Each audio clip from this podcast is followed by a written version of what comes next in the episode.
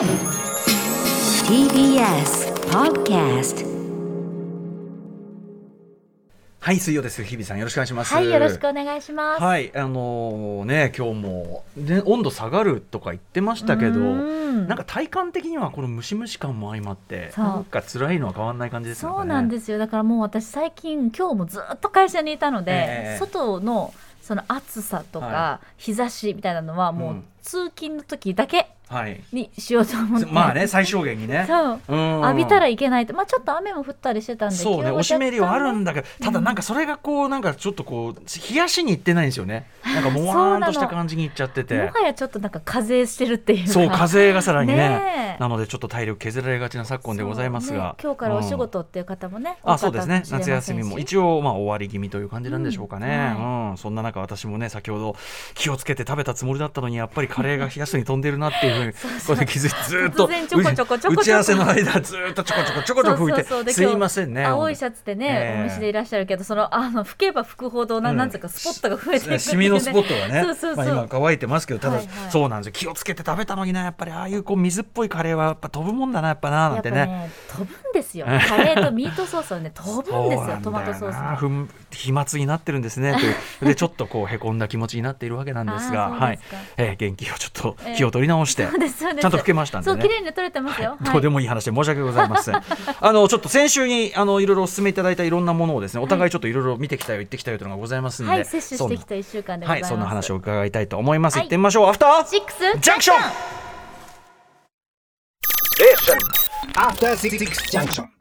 8月17日水曜日時刻は今6時2分です。ラジオでお聞きの方もラジコでお聞きの方もこんばんは。TBS ラジオをキーステーションにお送りしているカルチャーキュレーションプログラムアフターシックスジャンクション通称アトロク。パーソナリティは私ラップグループライムスターのラッパー歌丸です。そしてはい水曜パートナー TBS アナウンサーの日々真央子です。日比さんもあれですか、はい。こうこうしたこぼし気味なんていうのはやっぱああるんですか気づくと？私はもう完全にこぼさです。こぼさ。完こぼさ。全にこぼさ。まあ、こぼさない人もいないですけどねそれはね。だってと飛んでるんだからそれはさ。そうよ。それはもう食べる過程の一部ですから、そうね。こぼしが。多分こぼしがね、うん。だつゆっぽいものをこうやって持ち上げてそれがポチョンってなっただけで、ん。それは飛んでるわけですもんパね。うん、パーンっていってるんですよ。必ずなんでなのか肩とかについてる、そうね。あとど真ん中。結構ど真ん中がやっぱり食べる中心線が。そうスカートの、なんでここにっていうもうドーンって。センターに動きやめて。ください。その動きやめてください。セドーン。なるほどなるほど。バーン。気をつけてるのに。確かにだからそのこぼした覚えないのにで洗濯し終わってでさあ畳もうかなって思うとあっていうかあこれ長時間油染みがついてたままっぽかったみたいなやつが発見されるんですよ。ねだから食後に一回チェックした方がいいなと思ってそれでさっき一応念ので気をつけて気をつけてそーっとそーっと口に運んでたけどはい。あの念のためと思って見たらやっぱりあのこの青のところによく見ると茶色の水玉ができててああがっかりみたいな。サングラス越しでも歌丸さんのしょぼんが伝わってきました。マスク越しでもしょぼんが伝わってきました、うん。だいぶ目立たなくない？透明にもうパッと見わかでもこれってね旗から見てるとえ全然わかんないわかんないって言うんですけどそういう問題じゃないよね。そうなんですよ。こちらのメンタリティ的にもうやられてっから。そうだね。しかもそのスカートとかさ、うん。そのだ結構な面積でよく見るとなんだよ。よく見るとだけど変色してるとこがあったりするともう途端にそのお気に入りのスカートとかパンツがもう色あせてね。はい。ちょっと1軍だったのがもう2軍3軍。そうなんです。よなんでおろした日にやっちゃうののパターンもあるし、ね。またしかも夏物ってのはあれじゃない？色が薄いものが多いじゃないですか。ね。目立ちますからね。そうなんです。私も一個シミを放置したままだっていうことを今思い出しましまあ、た染み抜きってのもあるんでしょうけどそうね。またそこにまたなんかそういうこう染み抜きのアクションを起こす面倒くささもありますからね。そうクリーニングに出すのもなうんかったるいしな悔しいしなかかるしね。でもまあねだから俺はその格好つけずに最近はエプロンとかナプキンを頼むようにしてるんですよ、くれますものくれるくれる。ただね今日食ったとこはねちょっとた立ち食いだったんで、うん。立ち食いでさすがになんかエプロンはちょっとなんか求められないなと思って、若干キュート味はありますよね、うん、でももうそうそうもう格好つけてる場合じゃねえと思って、うん。うんもうこうやってやってますよおじさん。こぼすんだから こっちはさ。大事よ大事よ、うん、かか可愛いっちゃ可愛いからね。そう可愛い。なんかあけなげだなっていう、なんかうえー、とは思ああいう焼肉屋なんか行ったら俺もう胃の一番にもう首のそこまでギューって腰までもうギューってやりますよね。私もギュうッてやりすぎて プチって切っちゃったりするの。やる気が、ねやる気が裏腹に。はい、皆さん、そんな中、いかがお過ごしでしょうか。はい。えっ、と、いろんなもんね、先週ご紹介いただいたいろんなもんの中で、日比さん、早速、あの、行かれてきた場所があるそうで。そうなんですよ。あの先週、まあ、写真の写真集だったりうん写真展についていつも教えていただいています、内林さんにですね、はい内林俊さんにはいご紹介いただきました銀座のうん、座銀のザギンの。エルメスのメギャラリーに。エルメス。エルメスの。メゾンエルメスフォーラムでしたっけ、はい。銀座エルメスの中にあるギャラリーなんですよね。はい。あの8階9階にあります、はい。あのギャラリーに、これ、まあい行ってきました。行ってきた。はい。行ってまいりました。行ってまいりました。これあのやっぱ先週も懸念されておりました。はい。その言うても明らかにエルメスで買うわけではない。我々が、はい。そんなところにのこのこ行ってそうです。の白い面に耐えられるだろうかっていう。ええ。しかもダータで帰ろうとしている私たちという懸念はあったんですそうですよね。だってさギャラリーがたただなんだから、はい。中で買い物しなければ、い。もうダータそのものじゃない？しかも中にショップらしきものはなかったのでお金を落とす場所がなかっただから本当に企業のねその、ええ。ななんていうのメッセナー活動っていうんですか？そうういうこう文化的な活動としてやっているさすがエルメスって感じだけども内林さんもそんなの気にしなくていいと、うん。もうサンダル履きで行ったらいいよっていうふうに言ってくださいましたが、ええまあ実際には、はい。私友達一人じゃちょっとさすがにちょっと 気遅れ。ドギマギしちゃって。やっぱり日比さんも気遅れがやっぱり、はい。うん。友達に「ちょっとさ」つって 「ただだからさ一緒に行ってくれる?」って言ったら「えええええいいよいいよ」みたいな「うんうんそんなとこあるんだ」って言って、はいはいはいもう一緒にあの小学校から友達と一緒に行ったんですけど、うういいですねあの発見まずそのうち内林さんもおっしゃってたんですけど、は入り口が違うので。はいはい、だからそのカバンだなんだ置いてるとこじゃなくて横っちょなんですね。そうなんですよ、あのまあ大通り的な二面している方がショップの入り口で、そこにはあの素敵なドアマンがいたりとか、ね。なんかね素敵なオーラが漂っていて、はい、ドアマン AKA お前買うんかいと、うんそう。ではその8階9階につながってるエレベーターの方には、はい、確かにスタッフの方がいたんですよ。いるんだ。ちゃんとスーツをお召しの女性が立っててうん。バインダー持ってたんですよ。何バインダー？バインダー持ってるって何バインダー？なって10メートルぐらい先から、うん。まずいってなって 入りにくいってなって。あのなんていうかなゲストリストとかね。そうそうそうだからなんか特特別なゲストしか入れないのかしらとか、うんうんうん購入者のみとかチェックがあるのかとか、本当だね思っちゃう。まあ、でも友達と一緒だからとにかくうんうん。突入してみよう、あ偉いさすが。行ってみようって言ってあのー、すいませんあのギャラリーに行きたいんですけどって、うんうん。うんちょっとおしつまらない。ゃれな感じにこうあおしゃれな感じ しゃれとこうギャギャラリーにってこう言ったそしあどうぞって感じで、はいはい。まあ、すぐアテンドしてくださって。別にじゃあそこであのお名前はとかそういうこともなかったわけですね。身元確認はございませんでした。アポはありますか？関係者ですかもなかったです。はい、でそのままでもさすがエルメスというのは、アテンドしてくださって8階まで。え？エレベーターの中を。ついてきてくれちゃうの？ついてきてくれちゃったの。それちょっと ちょっと悪くない？いやなんかちょっとどどぎまぎそれもしましたけ俺ど余計なこと言っちゃいそうだよね。あのアテンドしああのいや僕買いませんよ。必死必死。買いませんよ僕。必死必死。必死必死。ねまあでもエルメスのそのエレベーターの中も、まあうん。今のシンボルなのかしらね。あのエルメスのデザインがされた、なんか模様がわーってこうずっと動くような仕組みになってて。外の模様が動いて、はい。登るにつれてその動きも楽しめるという。かそうです。アニメーションみたいになっててそれもすごく楽しかったですしまあ、とにかく中がうん。とってもその贅沢な空間の作りになっていて、まあ、8階と9階がそのいわゆるギャラリーなんですけど、まあ、ちょっと半分吹き抜け状態になっていて、うんうん。で銀座のエルメス外からご覧になったことある方は分かるかもしれないんですけど、あのガラスの、はい。まあ、四角いブロックがレンガのように重なっているので、まあ、ガラス張りになってるんですね、外から見てもとっても特徴的な建物なんですけど、中に入ると、はい。このガラス越しうにん。こう降り注ぐ日差しっていうのがはいはい。すごく柔らかくて、いいですね。この日本当に暑かったんですよ。うんうん。でお盆シーズンっていうのもあって、もう銀座の街がまあごった返まあしてて、はい。非常にザ喧騒みたいな、うんうんうん。ザ夏休みみたいな感じでだいぶうだるような暑さとはまさにこのことって感じだったんですけど、うん。中に入ると本当に静寂ではいさっきいた銀座とは思えないくらいに、はい。もちろんラグジュアリーなんだけど気取った感じではなくて、うんうん。すごく心が落ち着く感じ。なんか写真ちょっと拝見してますけど、はい。あのすごく天井も高くて、ええ。ゆったりした場所でね。そうなんですじゃあ中はやっぱりそこまでは人いないというか。あの本当に少なかったです。少ないだから穴場だなって正直思っちゃいまオアシ。スというかね。本当にそうでです、うんうん都会のオアシス、へーでちょうどやっていたのが、まあ、内林さんからもご紹介いただいたように、田口和奈さうんんという写真家の方のアクアエットさんという、まあ、個展だったんですけど、とっても小さな15センチ、横15センチだと20センチぐらいかな。それぐらい小さな作品がたくさん並んでて、ええ。まあ、内林さんもおっしゃってたように、まあ、ご自身が描いた絵とうん。人を合わせて撮ってみたりとか、うんうん。その絵の上にまた絵の具を重ねたものを撮ってみたりとか、はいはい。撮った写真を撮ってみたりとか、まあ、多重な構造がすごく特徴的で、うんなんかそのい質が違うもの例えばうん。指と岩が一緒になってたり、うんうん。光と影が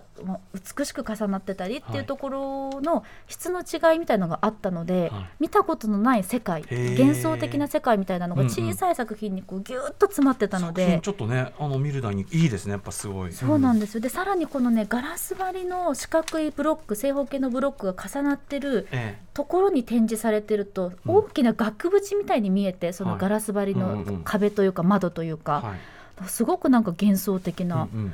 ちょっとこうなんでしょうただとは思えない、うん うんうん。高級感を味わいながら、ただとは思えないって急に 急になんか生臭い話になってきますけど まあでもその現実からちょっと有利したような。そうなんですよね。ねただその普通の窓もあって縦長の窓がふーってこうたまに構造上あるんですけど、その外を見ると、はいまあ非常にこうなんていうの賑やかな銀座の街が見えるから、うんうんただそのガラス一枚で、うん。うんなんかこんなに違う世界にいるんだっていうちょっと不思議な感覚になって、うんうん。いやこれは教えていただいてよかったです。内林さんね、あのー結構穴場ですよということで教えていただいたけどまさにそうなのね。そうなんですよ。で田口さんが個人的にコレクションされている宗教画であったり写真であったり騙し絵みたいなうんうん。小さなポストカードとかも展示されていてあ。ーこれすそうかなごくはい面白かったです。へー。じゃあただでみの場所だけどただ、ええ。ただただすみませんね。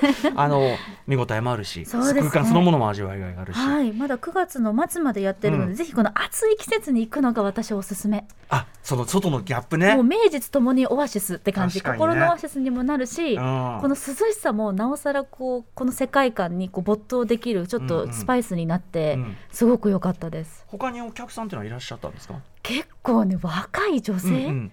が23人とかのグループでうんうん。いらしてたりとかして、へーまあ、そんないわゆるエルメス客ってわけでもなく？うん多分わかんないけど。若いから多分そう。これさ撮影とかしていいってことですか？OK だったんですその確認したら撮っていいですよっうんうん。てフラッシュなしでっていう感じで、まあ、映えでもありますねこいや映えですねこれはね。うんでもやっぱりこう、まあ、銀座っぽいっていうのもなんですけど、えなんかマダム、うんうん。このあの、はいはい。お着物お召しのマダム、はい。浴衣だったのかな、うんうん。もういらっしゃったりとかであもその写真集大きなものを持ってきて熱心にご覧になってる、おそらく写真家の方なのかアート関係の方なのかっていう方もいて、うんうん。まあ、すごくこう調和の取れた空間だったなと思いますね。いいよね。その銀座で、まあ、どんなその目的にせよそのもう、あのまあ、本当にそのいわゆるウィンドウショッピングっていうね、うんうん。もう死後かもしれないけどあの買わずに見るだけの楽しみだけだけであってもここがこう動線に入ってるっていうか、うん。ちょっとそこに寄るっていうのが習慣になってたりとかって結構素敵じゃない？本当にちょっとなんか大人になった気分、うん。本当に。いいですね、ええ。それだけでもリッチな感じになりますね。なりますなります。ということでそのねえっ、とエルメスのね、えっ、とメゾンエルメスフォーラムかな？はい。はい、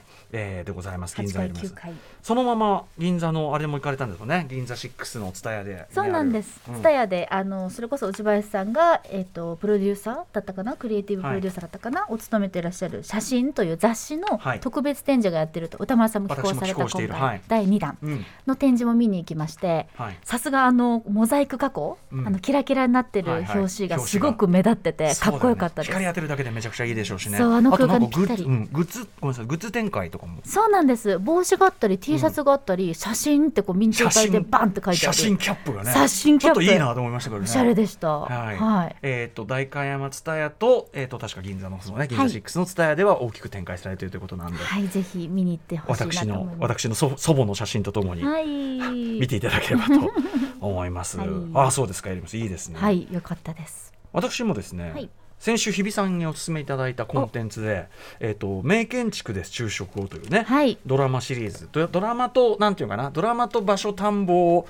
ものみたいのがちょっとセットになったようなミックスされたようなはいあのすごいやつで。えっと始まったのは2020年なんですよね。そうですね。放送は第一クーラー終わっていて、うん。特別編だったり、大阪大編がまさにもう明日？今日からかな？今日か。今日か。多分スタート。今日のあこれはタイムリーでございます。タイムリーでございます。はい、えー、池田エライザさんと田口と諸尾さんが出てて、二人でもうとにかくホクホクしながら 素敵な建築の数々を回るというねやつで、あのーそれを日比さんに教えてもらって、はい。あの全部まだ見れてないんですけどまずちょっとその自分が行きつけたとことか行ったばかりの場所がいいかなと思って、ねうんうん。えっと、自由学園、えー明日館とあと東京都庭園美術館の会をまず見たんあですよ。嬉しい。やったー。どちらももう庭園美術館がもう結構何度も行ってるんですけど、うん。でそのもちろん建物そのものにねその歴史的な価値とか素敵なものね作りだっていうのは分かってはいるつもりだったけど、うんうん。やっぱあのーうん解説付きで見るといかにこう自分があんまりちゃんと見てなかったかっていうか。見落としてるんですようん。ねその空間にいるはずなのに。あら要するにそのもう一個一個がもう結構すごいからもう入り口からしてすごいじゃないですか。あの入り口のそのガガラスの細工のなんかこうレリーフというかなこのガラスのそのあれがあこれルネラリックなんだみたいな、うんうんうん。あとその今のねその上のシャンデリアも果物型のやつかなあれもルネラリックね、うん。あそうなこれ見なきゃ損じゃんみたいなね。なんか建物自体が展示だったじゃんって思うそうっていうか。本当に本当に。本当に。床のこういうモザイクがあってモザイクはささあの、ね、色つけてるんじゃなくてそれぞれそういう石のやつをやって。もう入り口から入り口で5分。入り口で5 分だし進めないのよ。とかもう一個一個のそれこそあのドアノブ。これはもう説明とかもなく写こう画面で映るだけのあドアノブ一個取っても本当に素敵だなとか、うんうん。あとやっぱりその由来にまつわるねあの話話であるとかちゃんと知るとあなるほど。あの次行った時はそのやっぱ展示物は展示物でね、うんうん。いっぱいあるけどやっぱこれも味わい尽くさなきゃなっていう感じになりましたし。そうなんですよ、うん、あとあの自由学園明日館ってねあの私はあのシチズンのアテッサというね時計の、私今してますけどもあのこれの一応広告取材ということで行ったんだけどあれもあの日比さんもおっしゃってた通りあの実際にその女学校のうん。食堂としてね使われていた場所だからこの穴はそれをなんかいろんなものを指したりしてるんですよみたいなのもあったり。うん。あの壁の壁画の逸話なんかはね、あのうん。確か説明を受けて僕も聞いてましたけど、うんうん。はい、あのでも改めてあのへ女学生たちが当時描いたね98年前に、とかに描いた、うん。その絵が、うん。あの実はしっくり戦争中に要するに宗教画だったんで出エジプト記を描いたその聖書を元にしたあの絵だったので戦争中やっぱそれがこうなんていうかなちょっと目をつけられるのをうん。避けるために漆喰で塗り固め隠してあったってそれがき1999年になってね発見されて、で修復されてっていう。でも漆喰で隠されてたからこそまたこうやって見ることができるみたいな話とかもすごい良かったし、あとやっぱそのドラマ仕立ての部分その田口智郎さんと池田エライザさんのやっぱあのさんもおっしゃったけど池田さんのさ本当にあの多分リアクションのとこは本当に自然なドキュメンタリックな感じっていうアかドリブみたいですね、ね、それがすごく自然だしあの池田エさんのキャラクターがご自身のこうアパートで暮らしてるその暮らしぶりとかもすげえ良くて。そうキッチンのね細かいアイテムとかがね、すべてキュンとするんですよね。あのなんかそのお金はかけずとも自分の美意識で生きてる感じっていうのがもちろん彼女は彼女なりに生活でねいろいろこうちょっとねあのちょっとこうもちろん普通の社会人としていうん。ろんな嫌な思いとかしてんだけどそれはすごくさりげなくあの自然に体現されててでもそれを自分のなんか好きなもの美しいものと思うもので固めるこうなんか彼女の生活の豊かさでねこうあれぬか漬けこうやってさ混ぜてなんかあいいなこの人の暮らし。でまた池田エライザさんがそれが嘘っぽくないっていうか。リアルで素朴ですごいその一個一個がなんか刺さるんですよねうん。さすが。彼女自身のやっぱりそのなんていうの知的な部分とかうん。知的好奇心がすごいある部分みたいなものとすごいハマってて、うん。あのめちゃくちゃいいしあとなんだろうね田口智郎さんのあの雰囲気がいろんな役でやる人ですけどもちろん,、怖い役とかもやったりするけども。なんだろうねあのおじさんが言っちゃえばさよく知ってるおじさんが若い女の子に教えるっていう構図だけど、そのいわゆるこうマンスプレイン的な嫌な感じに全然なってなくて。そうなんですよ。なんか一緒に一緒にこうめでてる感じが。そう、まあ、弟子と師匠っていう一応ね、うん。なんか関係性みたいですけど、なんかとってもフラットで、うん。本当に好きなものが共通してる2人がうん。本当に好きなものを語ってるっていう、うんうん。ただ幸せなうん。関係性というのが見事に描かれてて、ねえ。本当癒されます。だからすごいためにもなるし、うん。その2人の関係性とかなんか心地いいすごい心地いい番組であとねちょっと食べ物も出てきたりしてね。美味しそううん、な、あのなので日比さんおっしゃる通りちょっとこう、一杯やりながらですね。うんあのー夜夜のちょっとこうつまみにね。あんまり刺激が強いものをもう見たくないような時にいいですよあれは。本当に。夜の、まあ、コンテンツ的お散歩っていうかね、うん。まさに。はい。うん。行ったことある場所だとなおあのそれもお味わい深かったし今度ちょっとまたいろんな回を見てみようと思います、大阪とか多分ほとんど僕知らないところですから、ね私も横浜編見なきゃと思いながら、あ横浜なんかだってね。そう楽しみ。あ。あとっとと始める最近多いパターンです。あっという間になっちゃうのよいつもね。はい本日のメニュー紹介いってみましょう。はーいこの後すぐカルチャー界の気になる人物動きを紹介します。カルチャートークのコーナーです。今夜は芸人で絵本作家の広田明さん登場です。7月25日に出版された絵本ぐるぐるピお話を伺います。このぐるぐるピの話もこれちょっとぜひ本当赤ちゃん向け絵本というか、その凄さ。あとまあ読み聞かせというねこの話について伺いたいと思います、はい。えーそして7時から日替わりでライブや DJ プレイをお送りするミュージックゾーンライブダイレクト今夜のアーティストはこの方です8月3日にプロデュース活動20周年記念アルバム20をリリースした日本を代表するレゲエプロデューサートラックメーカーのハセティさん。ハセティーチャーが番組初登場。久しぶりにお話しするの楽しみです。元気かなハセティ、えーそして。はい7時40分頃からは新概念提唱型投稿コーナーあなたの映画館での思い出や体験談をご紹介します。シアター一期一会です。そして8時台の特集コーナービヨンドザカルチャーはこちらですドラマじゃない方のカルテットがこの夏めっちゃ盛り上がってると言われてもいまいちピンとこないので教えてもらおう。カルテットつまり弦楽四重奏のこと特集 by 小室孝之さん。音楽ライターの小室孝之さん曰く来月には注目の弦楽四重奏グループの来日公演が続きここに来て弦楽四重奏めちゃくちゃ盛り上がっているとのこと。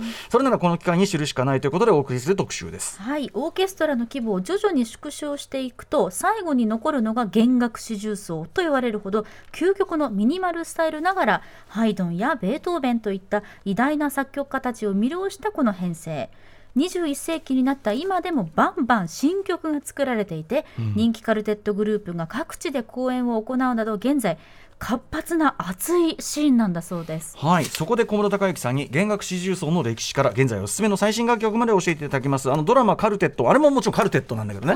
弦楽四重奏の話なんだけど。はい、えー、でも今そんなに盛り上がってるって全然知らなかったんだね。はい、小室さんに教えていただきたいと思います。さて番組への感想や質問などリアルタイムでお待ちしています。アドレスは歌丸アットマーク tbs.co.jp 歌丸アットマーク tbs.co.jp そして各種 SNS、Twitter、LINE、Instagram それぞれフォローお願いいたしますそれではアフターシックスジャンクション行ってみよう Station. After Six Junction. はい、えー、カルチャーニュースとかちょっとカルチャー不法なんですけども、えー、迫田さんねラジオネーム、えー、迫田さんからいただいてます。本日ドイツのオルフガング・ペーターゼン監督の訃報が伝えられました。膵臓がんのため81歳の生涯を終えられたそうです。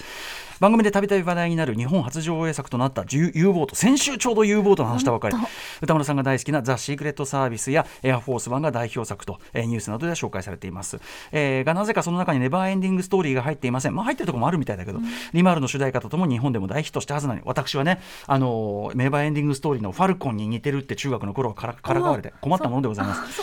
はい、えー CM でも使われていたヒロヒロインヒロイン幼心の君のクライマックスのセリフセバスチャン please は今でもモノマネしてしまいます。そうなのか、えー他にもブラピのトロイやポセイドンアドベンチャーのリメイクのポセイドンまさに現代を象徴するアウトブレイクなどの対策で映画ファンを楽しませてくれました。